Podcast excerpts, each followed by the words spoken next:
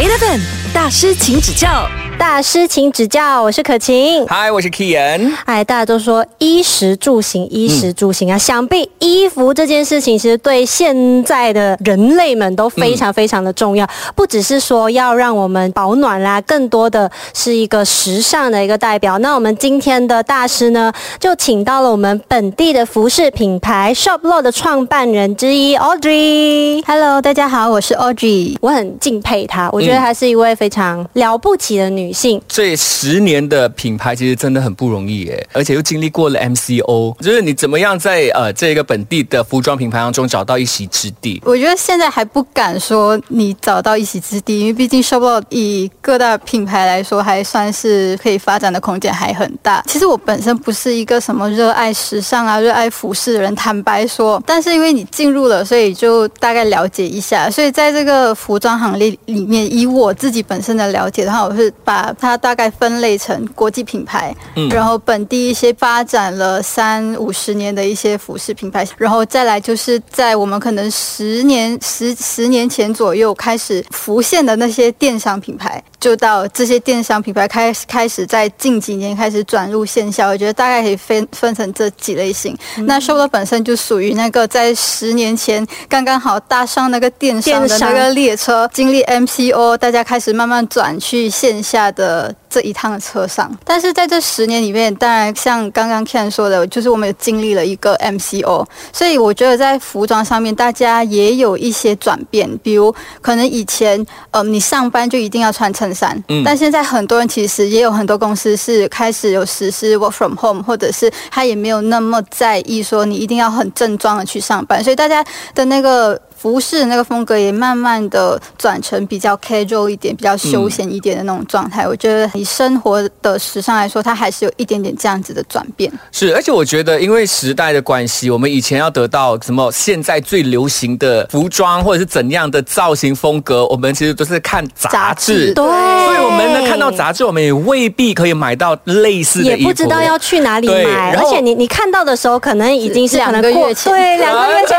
然后你现在再去买。你就 out day，但是呢，就是因为社交媒体的关系，所以呢，一切都变得非常的快。有些时候，我们这个月看到，我们可能两个星期过后，我们就在马来西亚可以找到了。所以对你们的这个行业来讲，说是不是很压力？竞争应该很大吧？而且现在的电商又越来越多。虽然我是自己从事服饰行业，但是我对于快时尚这东西的这个概念不是很 buy。嗯，那对我来说，我就觉得衣服我们不需要有太多，你要质感。好的，容易做搭配的，就是让你的穿搭次数可以比较多次，它才才不会造成浪费跟不环保这个哇，对，所以对于我们的衣服的种类，虽然我们是以一个快时尚的方式在经营，I mean social media 啊，这这类型的方式是以快时尚的方式去经营，但是其实我们的服饰的产量并不是像快时尚那么多，因为还是。注重在品质量啊，跟你真正那些设计，它是不是可以？不是，就是你穿一次就过季了，它是可以让你重试、重复使用再穿戴。就哦，这个我可以帮你们拍胸脯保证，因为他常常说我是他们品牌的那个博物馆，对，就是甚至有可能八年前推出的款式 还有 对，然后而且是我现在还穿出来，然后大家也不会觉得过时，就是都是一些很耐看的基本款。我觉得这蛮重。重要的哎，耐到我受不了。他常常说：“哎，你可以换一下你的，可以给我点机会，就是曝光一下我家衣服，就是比较新一季的之类的，是不是？因为他穿的是那种五年八年前的。我就是不浪费嘛，对不对？还能穿，还没破，还没烂，我都会继续穿的。所以这个 mix and match 它可以穿搭很久，是你们的理念吗？算是哦，就是希望大家可以。更重视质感一点，就是不不再是只只注只注重在外表，或者就是很鲜艳的颜色啊那种，你穿一次然后你就丢掉，就 就觉得很浪费，就是想了就觉得很对不起地球。回到做生意本身，如果你的顾客每一个都好像可晴一样，你们就不用做了，你要怎么维持？对呀，所以我们必须让更多人的。更多的人知道我们以量取胜，所以我来了。Eleven 大师，请指教。就是像你刚刚说，你其实。自己本身不是说对服饰这一块特别的注重，或者是特别的喜欢追时尚。那当初你为什么会选择要开始这一个？为什么不是去做饼干啊？嗯，去卖鞋子啊，或者是去呃做理发师啊？为什么会是服饰业？我也是有做过啦，真的，我们是你 before day 还有还有一开过什么？是卖手机壳。呃，哦，反正哦为什么我会创业，就是啊，我创业故事是另外一个。哦我们明天再聊创业故事对，反正我创业是因为我的男朋友嘛。那我嗯男朋友那时候本来想要给他做，我就想找一点比较男生的东西，所以我们一开始是试电话壳的。电话壳，但是你知道吗？以前十年前，我们还在用那个呃。折叠的那对对种，手机，没有啊，没有这样夸张啊，就是 i iPhone 还没有那么盛行的那一个阶段，就其他品牌比较多的时候，就没有人会那么会去更换手机壳。你卖了一个手机壳过后，你要等可能一年还是几年过后，嗯人家才他才会再回购。对对对，然后就没有什么生意可以做，然后大概做了三个月就放弃了。然后啊生意不好怎么办？然后想这样还是试看卖衣服啊，卖衣服女生就是喜欢买衣服嘛，应该讲都不会错。女人的钱最好赚。，嗯，所以就讲那就试试看，就卖衣服。但不同时间我也有试过卖那个蛋糕，因为 Audrey 自己本身是读 bakery 啊、对 pastry 这一种我以前是 food tech。哦所以我是做那个，我是专做蛋糕上上面的那个研究的，所以、哦呃，我就找做了一个那个蛋糕打发时间。那最后呢，为什么会选择是就是在衣服这个行业？哦，我很清楚的知道，就是煮饭啊、做烘焙啊，它必须只能是我的兴趣。哦 真的，而且它是需要很多时间去做出来的东西。嗯，就是可能在过程当中，如果坏掉或者你打不好，让打发不好，这样子，他就可能要重新来过吧？是不是很耗时间？也不是，我就是我觉得它是我的爱好，我不想有工作的压力跟我的爱好连在一起。就到最后，你可能连做这件事情都不喜欢了。对对对对、嗯对，对于食物上面，我是这样子认为的。自己喜欢的事情跟工作真的是要很难去 balance，对对对跟很难去拿捏。所以他就选择了一个妈妈得的，就是有一点兴趣，但是又不至于说会非常非常热爱的。最重要的那个想法就是，赚对钱，，女人都爱买衣服。真的。Eleven 大师，请指教。最后选择了服饰业，什么样的一个原因？那创业的故事，之前是在新加坡工作，然后我是那个 food tech 食品科技员，所以我是专研究蛋糕这一趴。在我好像是工作了第二年的时候，然后那时候我的男朋友他就出了车祸，一个很严重的车祸。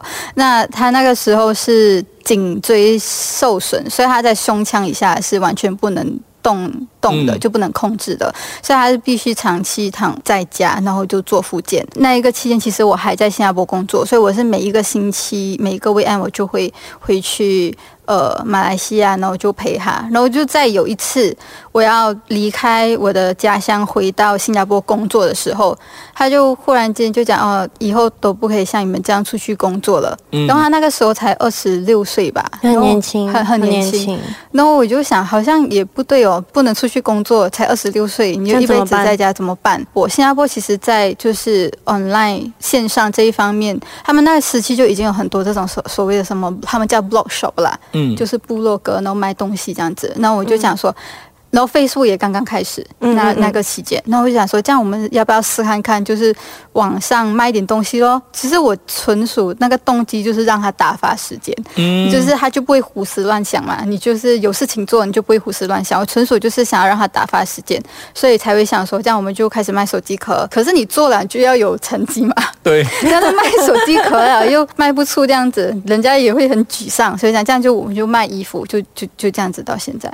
你说你要卖衣服，他要他要怎么去卖这衣服？因为像我们可以想象得到，你选衣服、选货什么，应该是要那个年代应该是要自己去批货还是什么的吧？还是那时候已经是有邮那些货已经是直接邮寄上门了？我会去泰国选货，可是你那时候还在新加坡工作、啊，对，我就会趁很像，我就会拿假，要不然就是有那种廉价的时候，可能就两三个月一次，所以我一次去的时候，我就会可能买足两三个月的货量。嗯那我回来了过后呢，我就会每一个星期回去的时候，我就会自己搭了那个。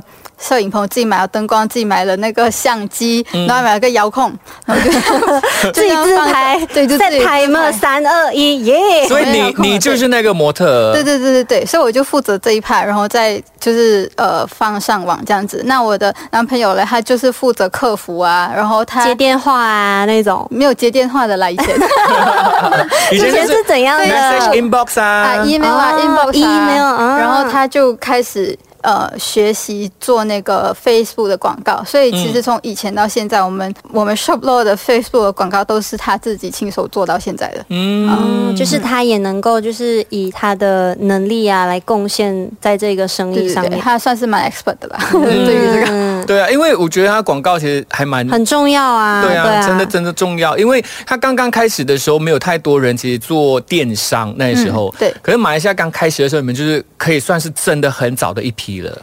算是蛮早了，真的是太开荒始祖啊。Eleven 大师，请指教。那我们的大师请指教呢，还是一样有 Shoplo 这个服饰品牌的创办人之一 Audrey。一开始创业的时候啊，去拿货那些是不是比较辛苦一点？不同的阶段呢。一开始我先去泰国拿货的时候，那时候其实你的量也很少嘛，你一个款式不就两件三件，你就扛啊，就两个行李箱就回来了。到后来就开始你需要找那里的运输公司，还帮你运货回来，因为你就量就大了。现在就是有自己的设计师，嗯，创业过程当中有没有被骗？工厂收了钱对啊 然后货不对版，或者是哦，你选的是 A 的那个布质，然后他可能给你 B 级或 C 级的布质这种。嗯，我觉得多多少少会有一些小状况发生，比如像剪裁的呃问题，或者是 cutting 可能稍微小一点啊，呃，或者是可能面料有一点点色差，可是这些都是在衣服生产过程中很难避免的一些问题了。嗯那可能我觉得我身边的能量也挺好的，哦 所以吸引来的人都挺好的，所以还目前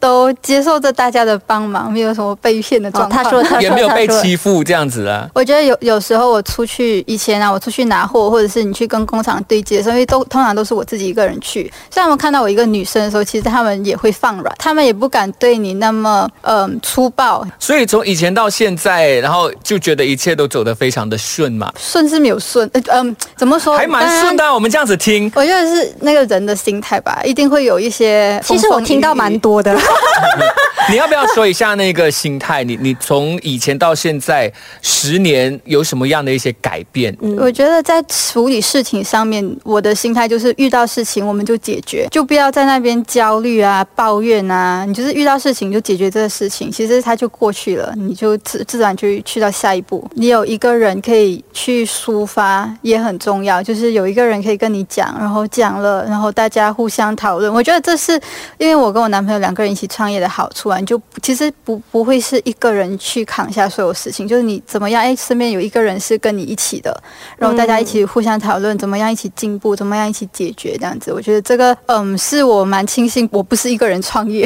嗯嗯嗯，嗯，要找到对的共同创业的人也是很重要，嗯要找到能够听的人也很重要。是，呀，对对，能够听的人。所以呃，在经营了这一个品牌已经来到十年了，你接下去还有这个环保的部分，那之后还有怎么样？我觉得我暂时的想法就是先把这些事情做得更完善，跟发扬给更多的人知道这些事情吧。对于马来西亚市场来说，我们还处于可以发展空间很大的一个品牌，所以那现在要做的是，我们我们要怎么样用我们的影响力去影响更多的人知道这些事情？我觉得这是我们接下来会要做的事情。嗯，看到就是你们的网站上面有说到，你们的品牌精神是爱与坚持。为什么会以一个这么大块的东西当做所谓的品牌精神？因为我觉得，嗯 s h o b l o 它真的就是你一看到它，就会直接想到我跟我的男朋友，因为通常我们出席什么活动都是一起一起的。